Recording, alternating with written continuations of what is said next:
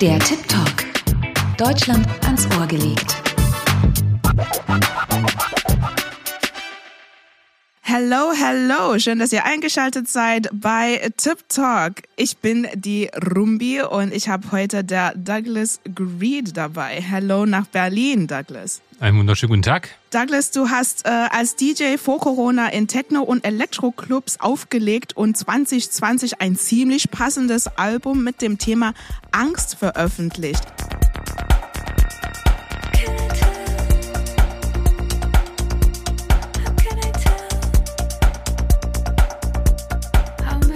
Der Song Numbers wurde bei Spotify schon mehr als 350.000 Mal angehört. Worum geht's dann in deinen Tracks? Auf dem Album Angst geht es, wie der Titel schon sagt, um Angst. Und äh, ich selber singe ja nicht. Ich bin ja sozusagen der Produzent, nur in, in Anführungszeichen. Und habe äh, meine F Gastmusiker gebeten, sich mit dem Thema Angst auseinanderzusetzen. Und in Numbers geht es zum Beispiel um eine Beziehung äh, mit jemandem, der seine Gefühle oder die Art und Weise, mit, wie er mit seinem Partner umgeht, in Zahlen auszudrücken. Also ich weiß nicht, vielleicht hast du es schon mal gehabt, mit jemandem zusammen zu sein, der dann einen Schuldschein ausstellt dafür, dass er vor fünf Tagen dich fünfmal geküsst hat, aber du hast ihn erst dreimal geküsst. Genau, so, so ungefähr. Man kennt es ja vielleicht. Genau. Noch eine Frage von mir. Was ist für dich halt äh, so dein Highlight, wenn du jetzt auf die Bühne stehst oder auch zu Hause und du machst deine Tracks? Ähm, was ist für dich dein Highlight? Was ist das, was dir ein bisschen Motivation gibt? Ne? Wo, wo, wo, wo kommt diese Leidenschaft her? Was ist dein Drive? Mein Drive. Mein Drive ist, mir selbst Gänsehaut zu bereiten. Uh. Deswegen mag ich es auch am meisten, alleine zu sein und meine Musik zu machen, also das Produzieren eher und dann, wenn irgend so ein Zufallsmoment passiert und irgendwann passiert halt diese Magie und dann sitze ich da und mir so, ja, geil, deswegen bist du am Leben. Und dann kriege ich meine Gänsehaut. Wenn die Bassline die richtige Note erwischt oder keine Ahnung. Manchmal auch beim Auflegen, wenn ich einen Track spiele, der mir am Herzen liegt und von dem ich denke, das wird jetzt bestimmt richtig daneben gehen, wenn ich ihn ansetze. Mhm. Und dann funktioniert das. Und äh, irgendjemand kommt zu mir und klopft mir auf die Schulter oder schmeißt mir eine Blume entgegen, keine Ahnung. Ähm, ja, die Momente sind's. Also, wobei das immer eher so ist, dass die Momente im Studio überwiegen. Wenn ich irgendwie so ein Biest bezwungen habe. Uh. Das gibt es sowohl auf der Bühne als auch im Studio. Es gibt auch manchmal so Tracks, an denen arbeite ich zwei Jahre oder die habe ich zwei Jahre rumliegen und setze mich hundertmal dran. Es gibt Tracks, da habe ich hunderte Versionen von und dann sitze ich irgendwann dran und dann ist dann dieser seltsame Nachmittag, wo ich nach drei Tassen Kaffee oder auch manchmal nach keiner Tasse Kaffee oder drei Bier dann da sitze und auf einmal kommt das Element, was alles zusammenbringt. Yeah. Wow, okay.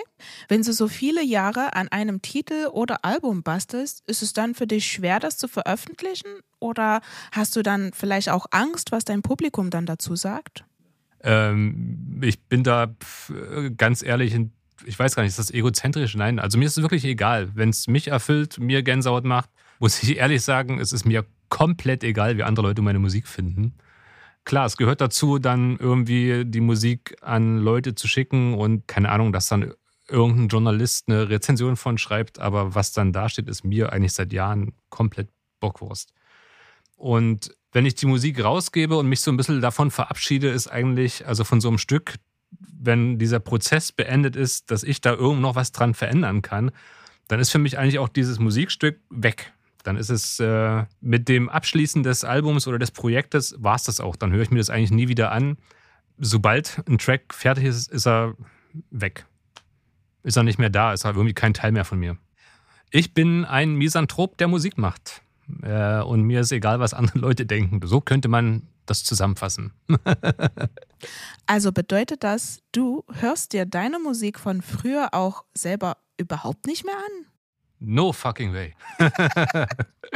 also ich glaube, ich habe mittlerweile, äh, ich habe mal neulich auf Beatport gesehen, irgendwie gibt es, glaube ich, äh, über 100 Releases, wo ich irgendwie die Finger im Spiel habe mit meinen ganzen verschiedenen Projekten und ich glaube, von diesen 300 Tracks oder sowas finde ich noch 10 gut. Wow, Spannend. ich habe keine Ahnung, was das, was das über meine eigene Qualität aussagt. Mir ist klar, ich bin nur Mittelmaß. Aber ähm, was, wie gesagt, was für mich am meisten zählt, ist einfach, dass ich zu Hause sitze und die halbe Stunde Spaß habe, einmal im Monat. Das erinnert mich ein bisschen daran, eine Abschlussarbeit zu schreiben und abzugeben. Aber bei der Abschlussarbeit habe ich keine Gänsehaut bekommen. Meine Damen und Herren, das war Douglas Green. Gerne. Und für euch ist hier noch nicht Schluss, denn wir haben wie immer ein paar tolle Tipps für die Online für euch. Hört rein und schreibt uns eure Top-Titel in die Kommentare. Liebe Leute, mach's gut. Das war Tip Talk. Tschüss, eure Rumbi. Einnahme, an die man definitiv nicht vorbeikommt, wenn es ums Nachtleben geht, ist Rocco Schamoni, der neben der Arbeit als Schriftsteller und Musiker unter anderem auch den legendären Club Der Goldene Pudel in Hamburg betrieben hat. Sein Roman Die große Freiheit gibt es in der Online als E-Book und Hörbuch. Es geht um das wilde Nachtleben in Hamburg St. Pauli der 60er Jahre. Auch als Hörbuch empfehlen wir euch Magical Mystery oder Die Rückkehr des Karl Schmidt von Sven Regner.